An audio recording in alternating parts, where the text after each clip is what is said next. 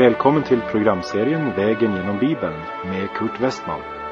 Och vi har nu kommit till Första Moseboks sista del, kapitel 37 till och med 50. Programmet är producerat av Norea Radio.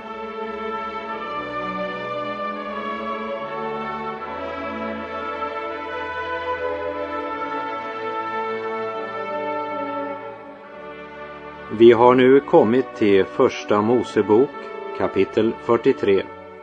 Vi avslutade förra programmet med Jakob som inte ville sända Benjamin med de andra bröderna.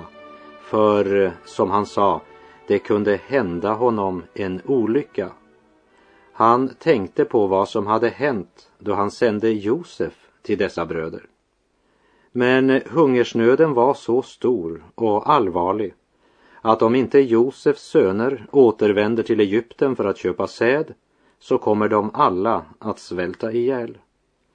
Bröderna känner fruktan inför tanken på att resa till Egypten igen. Resan sist hade varit en enda lång påminnelse om deras synd mot Josef och Jakob. Och Jakob har inte lust att sända Benjamin. Och vi läser alltså från kapitel 43, verserna 1 och 2. Men hungersnöden var svår i landet och när de hade gjort slut på den säd som de hade hämtat från Egypten sade deras fader till dem Far tillbaka och köp lite säd till föda för oss. Egentligen ville inte Jakob sända Benjamin, men han ser ingen annan utväg. Egentligen ville inte heller bröderna resa tillbaka, men de har heller ingen annan utväg. Och som vi nämnde i slutet av förra programmet, ibland kan svårigheterna vi upplever driva oss att göra sådant som vi eljest aldrig ville ha gjort. Och jag tror att hade hungersnöden lättat så hade Simeon nog fått tillbringa resten av sitt liv i fängelse i Egypten. I alla fall tills Josef hade släppt ut honom. Men de inser att de svälter ihjäl om de inte reser nu. Och när de hade gjort slut på den säd de hade hämtat från Egypten, stod det. Ja, de jordiska skatterna varar inte så länge. Och vi läser från vers 3 till och med 5. Men Juda svarade honom och sade Mannen betygade högtidligt och sade till oss ni får inte komma inför mitt ansikte med mindre er bror är med er. Om du nu låter vår broder följa med oss ska vi fara ned och köpa säd till föda åt dig. Men om du inte låter honom följa med oss så vill vi inte fara. Ty mannen sade till oss, ni får inte komma inför mitt ansikte med mindre er broder är med er. Eh, mannen, det är ju deras bror Josef, men det vet de inte om. Han hade satt dem i en eh, allt eller intet situation och de visste att han menade det. Och vi läser i vers 6 och 7. Då sade Israel, varför gjorde ni så illa mot mig och berättade för mannen att ni hade ännu en broder? Det svarade, mannen frågade noga om oss och vår släkt han sade, lever er fader ännu? Har ni någon broder? Då talade vi om för honom hur det förhöll sig. Kunde vi veta att han skulle säga, för er broder hit ned? Jakob är irriterad. Varför berättade ni att ni hade ännu en bror? Det vill säga, man ska bara tala så att man själv alltid tjänar på det. Visst eh, ska man räkna med Gud, men man behöver ju inte vara dum för det. Ni skulle ha varit lite smarta. Varför berättade ni att ni hade en bror hemma? Och sönerna svarar, du förstår far att det var något konstigt med den här mannen. Det var liksom inte möjligt att dölja något för honom. Han fick oss till att känna som om att eh, tiga också kunde vara en lögn. Och vi kunde ju inte veta vad han skulle säga. Och vi läser från vers 8 till och med 10. Och Juda sade till sin fader Israel, låt ynglingen följa med mig, så vill vi stå upp och bege oss iväg för att vi må leva och inte dö, vi själva och du och våra kvinnor och våra barn. Jag vill ansvara för honom. Av min hand må du utkräva honom. Om jag inte för honom åter till dig och ställer honom inför ditt ansikte, så vill jag vara en syndare inför dig i all min tid. Sannerligen, om vi inte hade dröjt så länge skulle vi redan ha varit tillbaka för andra gången. Juda träder fram som borgensman för Benjamin. Även du och jag har en borgensman idag och han kommer från just Judas stam, Jesus Kristus. Det är en märklig makt och myndighet över Juda när han nu talar. Juda var ju också den som av Gud var utsedd att bära löftet vidare efter Jakob. Och det verkar som om Juda har haft ett speciellt förhållande till Benjamin. Och om eh, Jakob inte lät sig påverkas av Ruben som hade ställt sina båda söner som garanti och sagt att mina båda söner får du döda om jag inte kommer tillbaka med Benjamin. Så som vi läste i vers 32. Men det ingav inget förtroende hos Jakob. Men nu möter Jakob en som inte lättvint offrar andra, men som ställer sig själv som borgensman. Lägg märke till den profetiska klangen i Judas ord. Jag vill svara för honom. Av min hand må du utkräva honom. Som en eh, liten parentes kan vi här nämna att Juda och Benjamins stammar, de var fortfarande förenade när de andra tio stammarna hade avfallit ifrån David. Det var ett speciellt förhållande mellan Benjamin och Juda som höll i sig genom åren. Och så säger Juda att om de inte dröjt så länge hade de redan varit tillbaka igen. Ja, min vän, det är ingen välsignelse att uppskjuta uppgöret. Dröj inte längre, vänd om till Gud. Och vi läser från vers 11 till och med 14. Då svarade deras fader Israel dem. Måste det så vara, så gör på detta sätt Ta av landets bästa frukt i era säckar och för det till mannen som gåva, lite balsam och lite honung, dragantgummi och ladanum, pistagenötter och mandlar och ta dubbla summan pengar med er så att ni för tillbaka dit med er de pengar som ni hade igen överst i era säckar.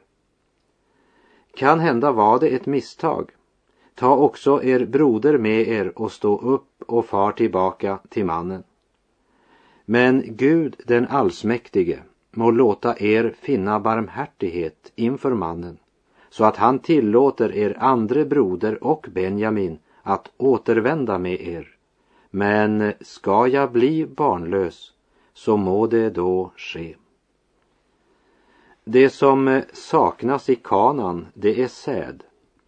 Det är tydligt att de har honung och nötter och en hel del annat. Men det är spannmål man saknar. Israel säger om ni nu måste resa så gör nu på detta sätt eller gör som jag säger. Det vill säga mannen i Egypten sa kom med Benjamin. Och naturligtvis ska ni höra på honom men inte bara på honom. Ni måste också lyssna till mig. För eh, det förstår ni väl att det går inte an att komma till denna mäktiga och högt uppsatta man med bara Benjamin. Du kan ju inte bara komma som du är. Det är som om Jakob säger, jag har då också förstånd och förnuft och det vill jag verkligen använda i det här sammanhanget. Det är egentligen rent skrattretande det som sker här. För det som sker är att de hungriga fattighjonen försöker att vinna den enormt rike med sina gåvor. Ta dubbla summan pengar med er, sa Jakob. De hade inte haft någon nytta av pengarna förra gången. Men Jakob är så låst i sina tankebanor att han nu tröstar sig med att sända dubbelt så mycket av det som var helt utan värde därför att mannen i Egypten han kräver en enda sak nämligen att de kommer i sällskap med Benjamin. Ingen kan komma till Fadern utom genom Sonen, som det heter i det Nya testamentet. Det är Guds enda krav, att du kommer till honom i sällskap med Jesus. Inget annat har värde. Och i slutet av vers 12 så säger Jakob, kan hända var det ett misstag. Det vill säga, allt av nåd, det, det måste vara fel. Och så sänder han dubbelt så mycket pengar. Det vill säga, nu ska det bli allvar. Nu ska jag ta mig samman, offra, visa att jag verkligen är helhjärtad. Och så lastas de med gåvor som ska tynga dem på färden och som de ska frakta både fram och tillbaka. Ja, de hade onödigt mycket tungt att bära på sin väg. Och i slutet av vers 14 säger Jakob, men ska jag bli barnlös så må det då ske. Det är som om han säger, kosta vad det kosta vill, men nu måste vi vända oss till honom som har bröd. Och skulle det bli bröd för Jakob kunde han inte hålla tillbaka Benjamin. Nu har det kommit till den punkten då det fick kosta allt. När Jakob sände Josef i kapitel 37 så räknade han med att få honom tillbaka men förlorade honom. Nu sänder han Benjamin och räknar med att förlora honom men får både Josef, Benjamin och Simeon som suttit fängslad tillbaka. Men nu har Jakob bestämt sig. Han sänder lika väl Benjamin med. Kosta vad det vill, men nu går jag till honom som har bröd.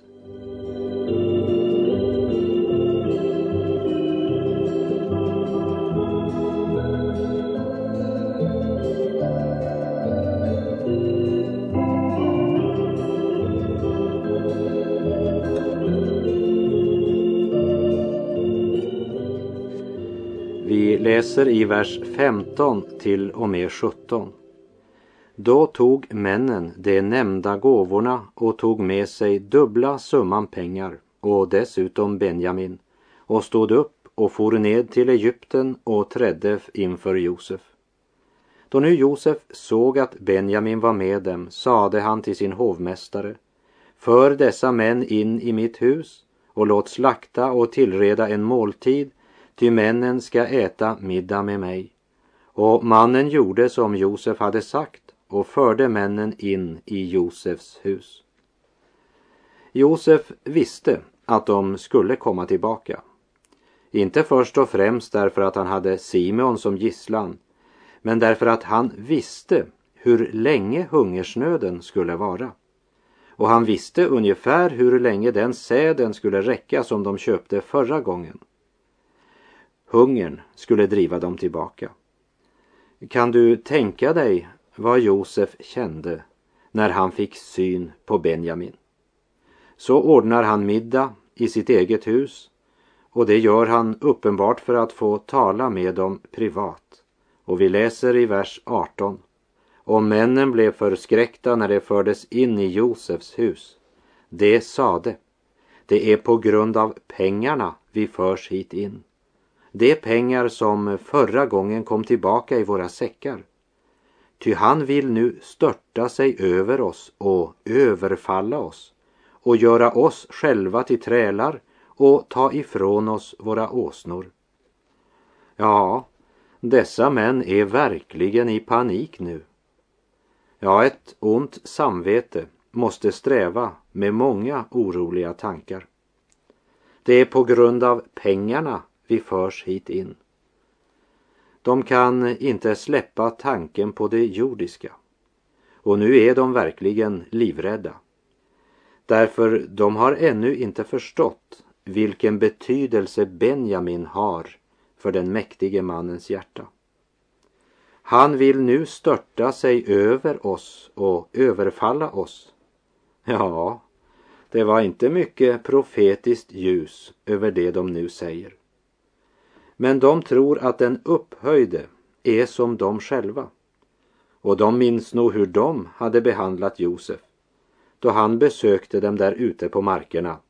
De hade verkligen kastat sig över honom. Och göra oss till trälar. Ja, så tänker den som inte känner Gud. Det är otroligt. Man är tryggare i hungersnödens land än när man kommer i hans närhet som har dukat till festmåltid. Ta ifrån oss våra åsnor, sa de också. De har äntligen återkommit till honom som har allt det de saknar. Men de väntar att bli överfallna, gjorda till trälar och frånstulna sina åsnor. I allt som sker så känner de skuld därför att de är männen som sålde sin bror. Skuld förvandlar glädje till förtvivlan och elände. Meditera lite grann över det, vem Josef egentligen var och vad han önskade göra för sina bröder och å andra sidan vad de trodde han skulle göra. Och tyvärr är detta den gudsbild som många i Skandinavien lever med idag.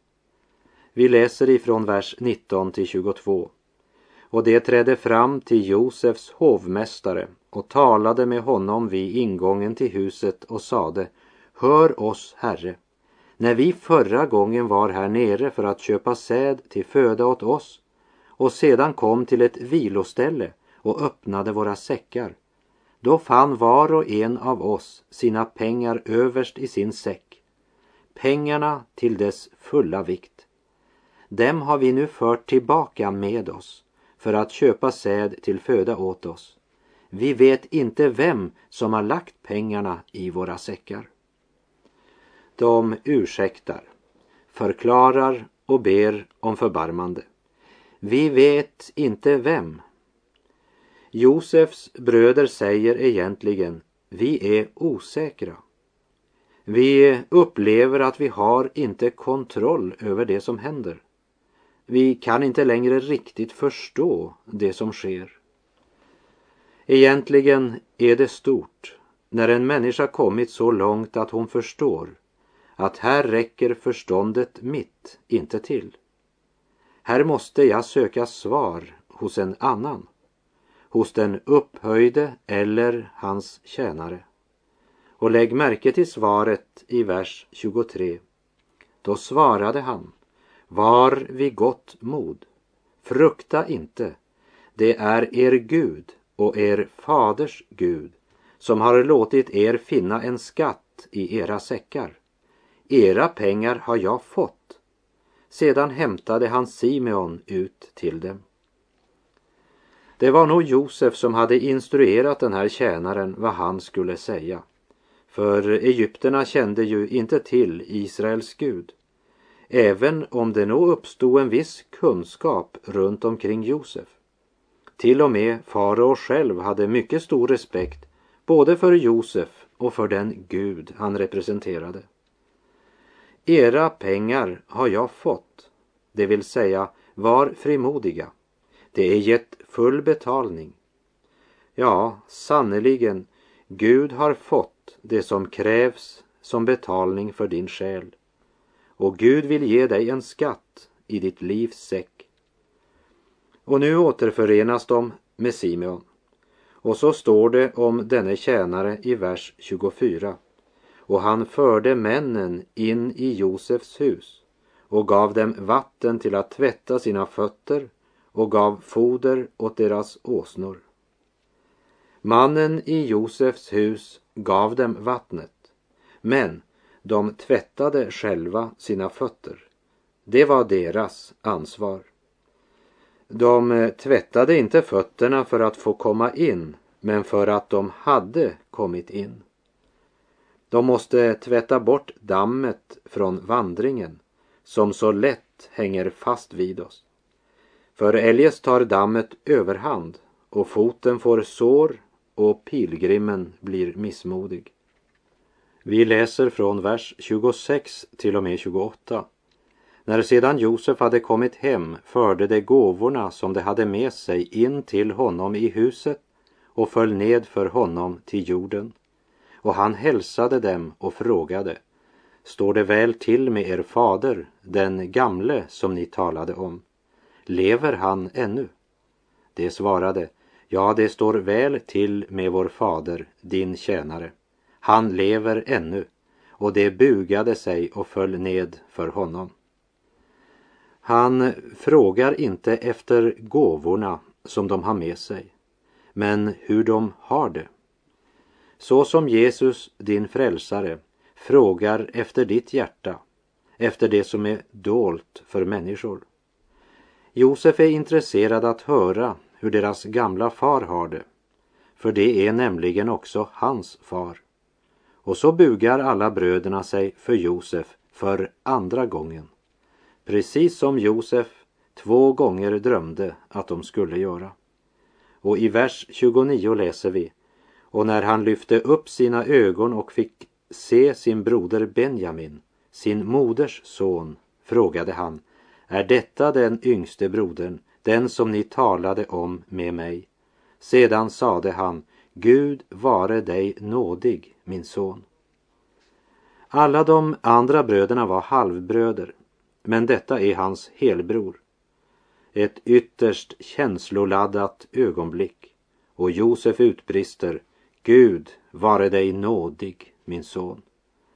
Och nu kan inte Josef hålla tårarna tillbaka. Och vi läser i vers 30. Men Josef avbröt sitt tal, ty hans hjärta upprördes av kärlek till brodern och han sökte tillfälle att gråta ut och gick in i sin kammare och grät där. Jag antar att han sa Ursäkta mig ett ögonblick men det är någon som vill tala med mig. Och så hastar han ut ur rummet. Själv hade han varit 17 år då han blev såld som slav och hans bror Benjamin var ännu yngre. Och det är mer än 20 år sedan han såg honom sist. Vad det här ögonblicket betyder för Josef kan vi väl knappast förstå. Han kände det väl som salmisten skriver, min bägare flödar över. Bröderna känner ingen glädje vid den här tidpunkten. Deras synd plågar dem och de fruktar vad som nu ska ske. För de vet inte att han som de nu står inför, han ska inte alls varken göra dem till slavar eller stjäla deras åsnor. För han är deras vän och han känner deras nöd. Ja, du kan säga han bär på sitt hjärta deras nöd. Så de skulle inte sörja men glädja sig. Och det kommer de också att göra när det går upp för dem. Jag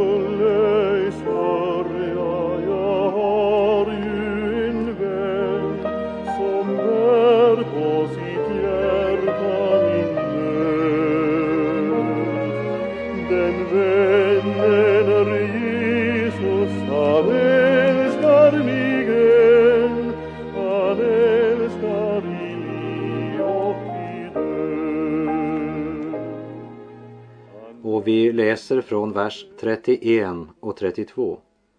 Därefter gick han, efter att han hade tvättat sitt ansikte, åter ut och behärskade sig och sade Sätt fram mat.